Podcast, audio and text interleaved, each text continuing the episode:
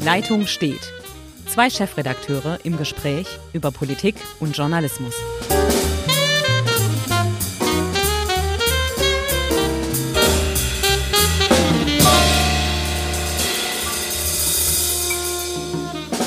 Einen wunderbaren guten Tag, liebe Zuhörerinnen und Zuhörer. Mein Name ist Ulrich Becker. Ich bin Chefredakteur der Südwestpresse und in unserem Podcast heißt es mal wieder, die Leitung steht. Und am anderen Ende der Leitung, wie immer, Hendrik Roth, Chefredakteur der Schwäbischen Zeitung in Ravensburg. Ja, lieber Hendrik, das sind ja merkwürdige Zeiten, die wir im Moment durchleben. Ähm, ja. Wir sind alle irgendwie Corona ja geschädigt, ja noch nicht, das kann man ja gar nicht sagen. Uns geht's ja gut. Aber ähm, ich habe noch nie eine solche Krise erlebt in meinem journalistischen äh, Leben ähm, und auch im Rest nicht. Und ich glaube, wir werden irgendwann mal T-Shirts drücken. Ähm, ich war dabei, oder? Ja, ich denke auch. Ähm, die Kanzlerin hatte ja mal vor Wochen gesagt, das ist die härteste Krise oder Problematik seit Ende des Zweiten Weltkrieges. Und ich glaube, das ist die richtige Beschreibung. Ähm, ja. Man merkt ja auch, die, mit, die, mit wem man auch immer spricht, jeder hat so ein bisschen Bedenken mit irgendwie und sucht verzweifelt nach Hoffnung oder nach Optimismus.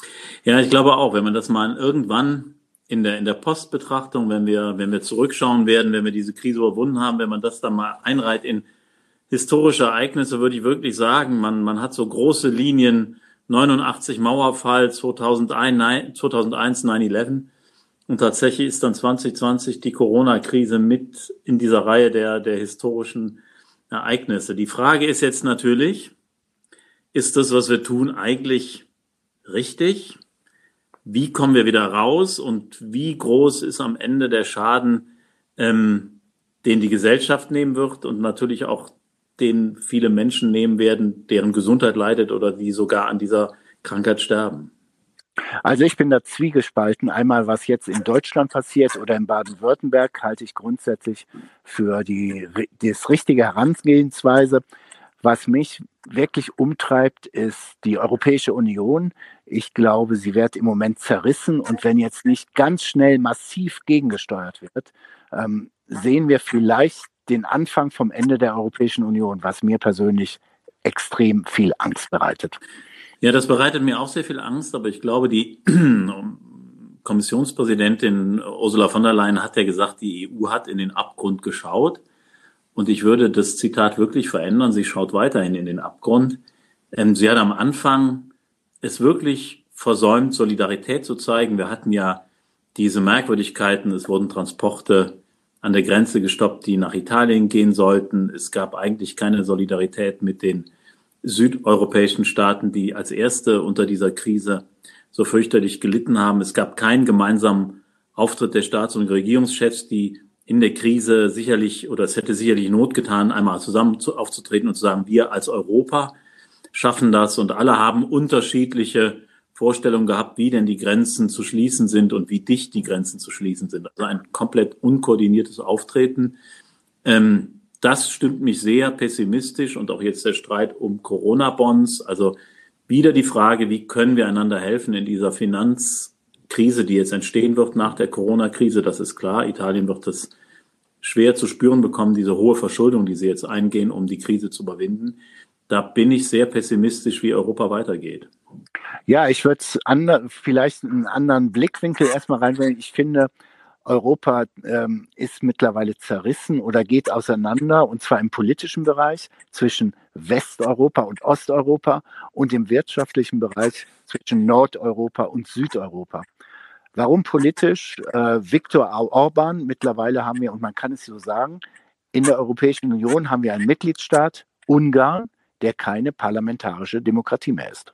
Ja, also, ja, also Viktor Orban hat, das, das haben wir alle mitbekommen, per Dekret jetzt entschieden, dass er unbefristet Notstandsgesetze mit Notstandsverordnungen regieren darf. Das Parlament muss das nicht mehr ab, äh, muss nicht mehr zustimmen. Das heißt, er ist im Grunde genommen, wenn er will, autokratisch bis diktatorisch ähm, unterwegs. Er hat die Möglichkeiten dazu und ich bin sehr gespannt. Der EuGH hat ja jetzt festgestellt, dass die Flüchtlingspolitik, so wie die Ungarn sie verstanden haben, nicht rechtens war. Also man darf keine Flüchtlinge zurückweisen. Da wird sich Orban nicht drum kümmern. Also nee, und es hat ja vier Jahre gedauert, um so ein hm. Urteil zu bekommen, äh, dann frage ich jetzt mal ganz ketzerisch, sollen wir jetzt vier Jahre warten, um festzustellen, dass bei einer Demokratie ein Parlament ein ganz wesentlicher Bestandteil ist? Also man fasst sich wirklich an den Kopf. Ja, und also da, da hast du vollkommen recht. Politisch brechen wir zwischen Ost und West auseinander. Und wirtschaftlich ähm, werden wir das, also was wir jetzt in Italien leben, Nord-Süd-Konflikt, ähm, die Italiener werden diese Lasten der Corona-Krise kaum stemmen können. Das heißt, ihre Staatsverschuldung wird in die Höhe schnellen. Gleichzeitig sinkt das Bruttosozialprodukt. Das heißt, die Quote der Verschuldung wird durch die beiden Faktoren extrem, extrem nach oben gehen. Also die Quote der Verschuldung gemessen am Bruttosozialprodukt. Ähm, das heißt, die Märkte werden ihnen kaum noch Kredite geben. Also Orban politisch läuft er aus der Spur. Italien wird wirtschaftlich zusammenbrechen. Das sind zwei Dinge, die wir innerhalb der Gemeinschaft nur ganz schwer abfangen können. Das ist es. Und äh, trotzdem scheint mir der Ernst der Situation vielen nicht so wirklich bewusst. Denn die EU ist in Gefahr, wie sie noch nie in Gefahr war. Ähm, es ist eine Unversöhnlichkeit auf beiden Seiten, jetzt politisch, wirtschaftlich, und man kommuniziert über Zeitungsanzeigen. Also es gab ja die Anzeige von Italienern an die Holländer, an die Deutschen, warum wir, warum die Italiener Hilfe brauchen. Genauso gibt es jetzt eine Stellungnahme westeuropäischer Staaten, wie wichtig Parlamentarismus ist. Da hat kein einziger osteuropäischer Staat unterschrieben. Also wir werden also wenn es so weitergeht, ist der Corona, Corona, Coronavirus noch der kleinste Virus. Ja, also wenn man also uns uns ähm, droht oder er ist schon er ist schon längst am Werk der der Europa oder der Anti-Europa-Virus, da werden wir, glaube ich, in den nächsten Jahren wirklich dran zu knabbern haben. Und ähm, du hast recht. Ich vermute, dass die EU tatsächlich auf Dauer auseinanderbrechen wird in eine Koalition der eher reichen und demokratisch organisierten Staaten ähm, und eine der, der eher autokratisch organisierten Staaten, sagen wir mal nach, nach eher nach chinesischem äh, Vorbild, also Ungarn, eventuell auch die Polen, die in diese Richtung tendieren. Ähm, was dann mit den Südeuropäern passiert, das wird ganz schwierig. Ähm, werden die angesichts der Krise auch weiterhin demokratisch organisiert bleiben oder wird sich in Italien zum Beispiel ein Hasavini, wenn die Krise noch weiter sich verstärkt, wird Hasavini dann wieder Oberhand gewinnen, ähm, wie, wie wir schon, wie, wie wir es ja schon zuvor hatten. Und dann das zerreißt im Grunde die EU in ihren, in ihren Grundfesten und diese Staaten können mit den unterschiedlichen Ansichten auch nicht mehr eine Gemeinschaft bilden. Das funktioniert nicht mehr. Ja, aber da muss es auch der Politik in Deutschland mal endlich klar werden, dass Deutschland gefordert ist, stärkster Staat in Europa, dass wir jetzt wirklich auch eine politische Führung brauchen, die sagt, Leute, die europäische Werte, von den europäischen Werten, von denen wir immer gerne jeden Sonntag reden, die müssen wir jetzt sicherstellen, denn es geht um die Zukunft von Generationen. Und mir wird ganz Angst und Bange, wenn ich an die Zukunft meiner Kinder denke. Wir hatten vielleicht die vielleicht hatten wir die größte Freiheit, dass wir sagen konnten, wir gehen mal schnell zum Studieren nach dort und dort. Ich, Paris interessiert mich, London interessiert mich und so weiter und so fort. Und dass das irgendwann zusammenbricht.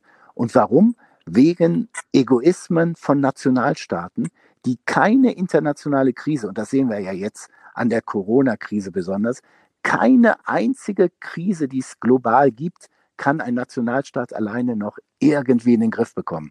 Also es ist zum Verzweifeln. Ja, aber eigentlich, und da bist du ja genau bei dem Punkt, eigentlich wäre die Corona-Krise ja genau der Punkt, um zu begreifen, dass niemand eine Krise alleine lösen kann. Also ähm, Heinz Bude hat das jetzt auch nochmal gesagt, der Soziologe, Berliner Soziologe, der ja. sagt, ähm, wir, wir brauchen diese Gemeinschaften, weil also eine solche Krise ist nicht mehr heutzutage in Zeiten der Globalisierung alleine zu lösen. Was wir merken, ist ein Zurückfallen in nationale Egoismen und wir sehen die Folgen dieser Egoismen in Italien, wir sehen die in den USA. Und ich habe so ein bisschen Sorge um nicht nur um Europa, sondern darum, wie versteht sich die Welt eigentlich als Gemeinschaft und wie viel Zusammenarbeit sind wir bereit zu leisten? Denn es ist natürlich so, dass wir, wenn wir jetzt die Krise weiterhin sehen, wir haben bei der Corona-Krise noch gar nicht auf Afrika geschaut, wir blenden das aus. Die werden, wenn die Krise, wenn der Virus da richtig ausbricht und es gibt keinen Zweifel, dass er das tun wird, brauchen die natürlich massive Unterstützung. Ich weiß nicht, ob die Industrieländer dazu bereit sind. Äh, ein Land wie Indien, das unter einem kompletten Shutdown mit 1,3 Milliarden Menschen liegt, die brauchen auch Unterstützung. Auch das wird uns schwerfallen. Also wir, wir glauben immer noch, wir könnten alleine auf einer Insel leben. Das Virus hat genau das Gegenteil bewiesen. Es ist um die Erde gerast, ohne sich ähm, um Grenzen zu kümmern, sondern es ist halt einfach die ganze Welt einmal ähm, umrundet und wir denken, wir könnten das an den Grenzen aufhalten. Und da bedarf es politischer Führung und da bedarf es einer Bundeskanzlerin, die mehrfach von US-Medien als Frau des Jahres auserkoren wurde. Irgendwo, es ist alles sehr, sehr leise. Es ist immer nur an die lieben äh, Landsleute gerichtet. Heute ist mal äh, Ursula von der Leyen als Kommissionspräsidentin vor die Presse getreten. Von ihr sieht man auch nicht allzu viel. Ähm, wo ist die politische Führung? Ich kann sie nicht erkennen, nirgends.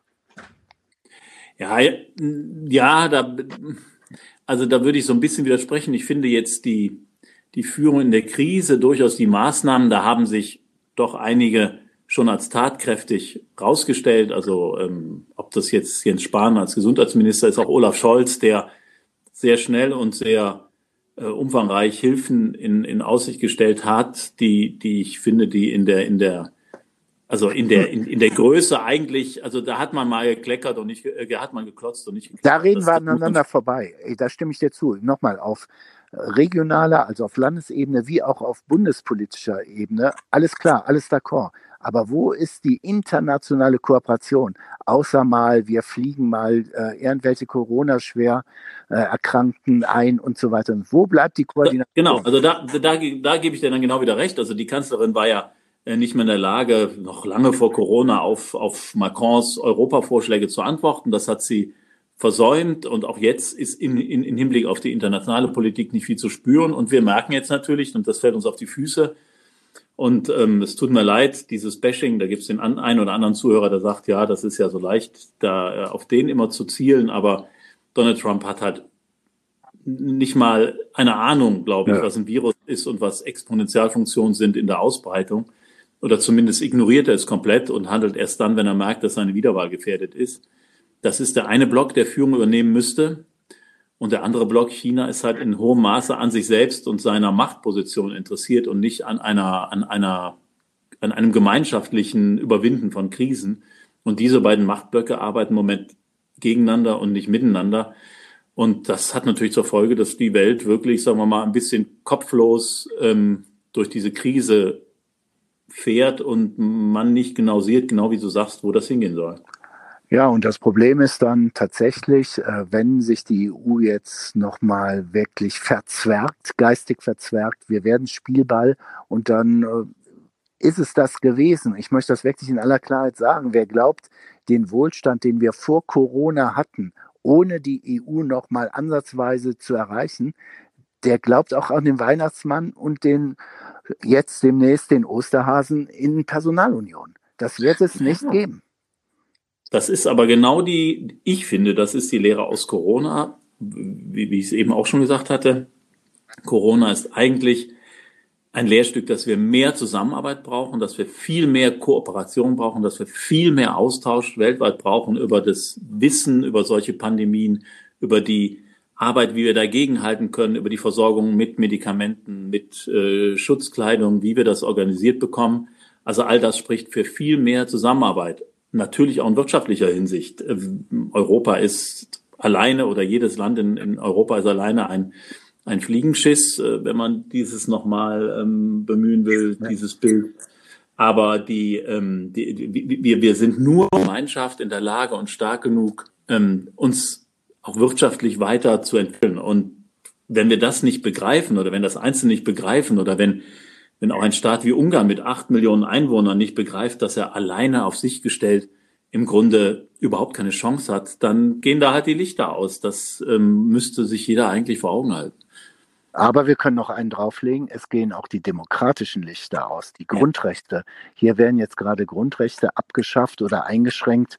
Ähm, da bin ich jetzt zuversichtlich, dass in der Bundesrepublik, weil das demokratische System ja doch sehr, sehr gut funktioniert, dass das auch alles mit Zustimmung des Parlaments geschieht und dementsprechend auch begrenzt ist und auch demnächst rückgängig gemacht wird. Aber in Ungarn ist das nicht der Fall. In Polen wird eine Wahl wahrscheinlich abgehalten, die keine demokratische Grundlage hat. ETC, ETC.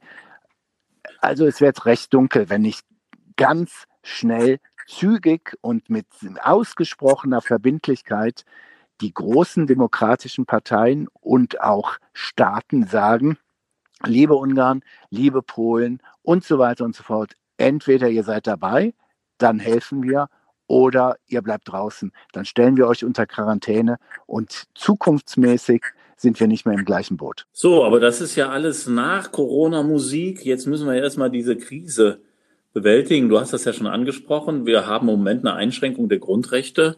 Das ist schon heftig und ich finde auch absolut gerechtfertigt angesichts der Herausforderungen, die, da, die wir da haben.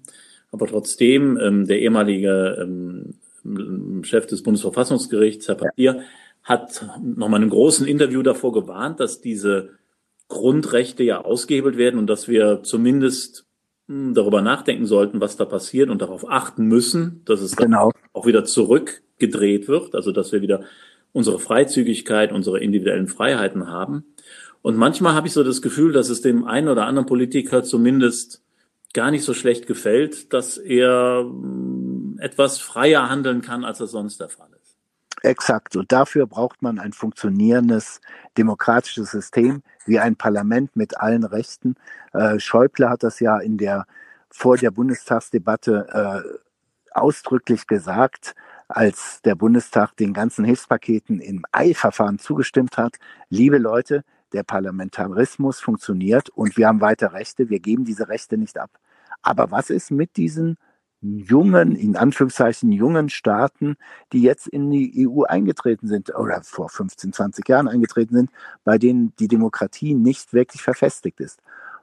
Das ist eine Herausforderung, die ist enorm. Und ich glaube, wir können als Europäer diese Werte nicht irgendwie zum Verkauf darstellen und sagen, ja gut, dann hast du halt wunderbar Corona bekämpft oder wir können bei dir die deutsche Autoindustrie ist hoch investiert in Ungarn. Wir können bei dir wunderschön unsere äh, tollen Motoren produzieren. Ey Leute, es geht ums Eingemachte. Es geht nicht um irgendwelche sieben Stellen hinterm Komma. Es geht ums Eingemachte, Bürgerrechte, Freiheit. Ganz einfach. Es geht um die Freiheit. Und da müssen wir zusehen, dass wir das eingefangen bekommen. Absolut, da bin ich bei dir. Wie gesagt, also das ist ja die, die eine Geschichte, dass wir diese Freiheit wieder zurückdrehen. Die, die, die Krankheit müssen wir irgendwie eindämmen. Ähm, und da bin ich mir auch noch nicht so ganz sicher, wie schnell uns das gelingen wird. Ähm, ich weiß nicht, wie da deine Meinung ist, aber ich habe das Gefühl, dass wir noch eine ganze Weile mit Einschränkungen leben müssen, noch nicht mal mit Einschränkungen unserer Freiheit, aber mit Einschränkungen von Veranstaltungen und ähm, großen Events und ja. Treffen. Und unsere Gesellschaft wird sich schon in gewisser Hinsicht verändern. Ich glaube, wir werden von der Bussi-Bussi-Gesellschaft werden wir zu einer Schutzmaskengesellschaft. Ähm, das verändert schon was mit den Menschen. Ganz genau. Und es wird auch lange dauern. Ich glaube, ich finde jetzt, Merkel hat äh, jetzt kürzlich gesagt, wie lange es dauern kann. Und das müsste jeder begreifen können so wie es derzeit aussteht, aus medizinischen Gründen braucht ein an Corona schwer erkrankter Mensch mit Notbeatmung 14 Tage, um in diesen Intensivbetten zu überleben und wieder rauszukommen. Diese 14 Tage braucht die Gesellschaft, um wieder genügend Behandlung sicherstellen zu können. Und solange wir nicht bei 14 Tagen sind, in, diesen, in denen sich diese Infektionen verdoppeln, wird bei uns nicht viel passieren. Ja, das glaube ich auch. Also wir müssen dann auch ein bisschen Geduld haben, so schwer das auch fällt. Und so schwer das auch mancher Familie fällt, die dann jetzt auf sich zurückgefallen ähm, ist, im Sinne, dass sie halt ähm, zu Hause in, kaserniert ist. Und ähm, auch für viele Ältere ist es natürlich ein ganz schwieriger Moment, dass sie jetzt ihre Angehörigen nicht mehr sehen dürfen, höchstens noch telefonieren, aber dass es da keinen Kontakt mehr gibt. Aber ich glaube, wie du sagst, wir müssen jetzt die Verdopplungszeit auf 14 Tage erhöhen um dann dieses System aufrechtzuerhalten. Und im Moment sind wir, glaube ich, bei sechs Tagen knapp, sechs Tagen knapp. Und da ist noch ein echt langer Weg hin, bis wir das geschafft haben. Und deshalb glaube ich auch, es wird ein Sommer, in dem wir eher im Garten oder auf der Terrasse oder auf dem Balkon unser Bier alleine trinken. Ich glaube nicht, dass wir die großen Feste, die wir vielleicht alle so lieben, die im, im, im ganzen Verbreitungsgebiet ja stattfinden, von Weinfesten über ja. große Maifeiern, über bei uns in Ulm der Schwörmontag, all das, glaube ich, wird in der Form nicht stattfinden, wie wir es üblicherweise kennen. Das glaube ich auch. Und vielleicht ist das auch der Schluss für unseren heutigen Podcast. Glauben heißt nicht wissen. Prinzip Hoffnung gilt, aber ähm, Mai, Juni wird in meinen Augen gar nicht stattfinden. Alles andere wäre Augenwischerei. Das glaube ich auch. Und ähm, jetzt haben wir eine sehr ähm, ja, ähm, skeptische Aussicht auf die kommenden Wochen und Monate gegeben. Auf der anderen Seite glaube ich, und davon bin ich fest überzeugt, die ganzen ähm, Untergangsszenarien, daran glaube ich eigentlich nicht. Es wird eine schwere Zeit und wir haben ja eben darüber gesprochen, es wird auch politisch eine schwere Zeit. Aber auf der anderen Seite glaube ich, dass wir da dann doch am Ende rauskommen werden, wie auch immer, wir müssen bereit sein, Veränderungen hinzunehmen, aber ich glaube auch, dass wir das schaffen. Gut, das ist ein prima Appell. Ich bin da im Moment eine Spur skeptischer, weil mir das einfach alles zu langsam äh, ist, dass äh, man stellt wirklich auch fest, es gibt kaum eine Empathie für die Menschen in Spanien, Italien. Es wird sofort wieder die Frage gestellt, wer soll das mal bezahlen und so weiter. Ich, vielleicht war ich selber in einem Wolkenkuckucksheim, dass ich als Euro, überzeugter Europäer gesagt habe, Europa ist die Zukunft. Ja, du merkst, ich bin sehr skeptisch. Ich, da bin ich dann mal ausnahmsweise nicht deiner Meinung. Ich sehe es nicht ganz so, ich sehe es nicht ganz so arg. Ähm, wir werden zu neuen Formen finden. Diese, diese Krise ist wie eine Art, wie soll man das nennen, Brandbeschleuniger im positiven, im negativen. Prozesse werden beschleunigt die Dinge, die nicht gut liefen, das wird einem jetzt immer klarer. Das wird auch ähm, dann ganz schwierig, da eine Lösung zu finden. Auf der anderen Seite finde ich, es gibt schon viel Solidarität auch unter den Menschen. Ähm, auch das muss man, das muss man sehen, dass die, dass das, was, was wir immer dachten, es gäbe nicht so viel Solidarität und Hilfsbereitschaft, die gibt es unter den Menschen schon. Also ich bin da so ein bisschen zwiespältig und sehe es nicht ganz so. Okay. Dann hoffe ich mal in diesem Fall, dass du recht behältst und nicht ich. Und wir sprechen uns einfach nächste Woche wieder.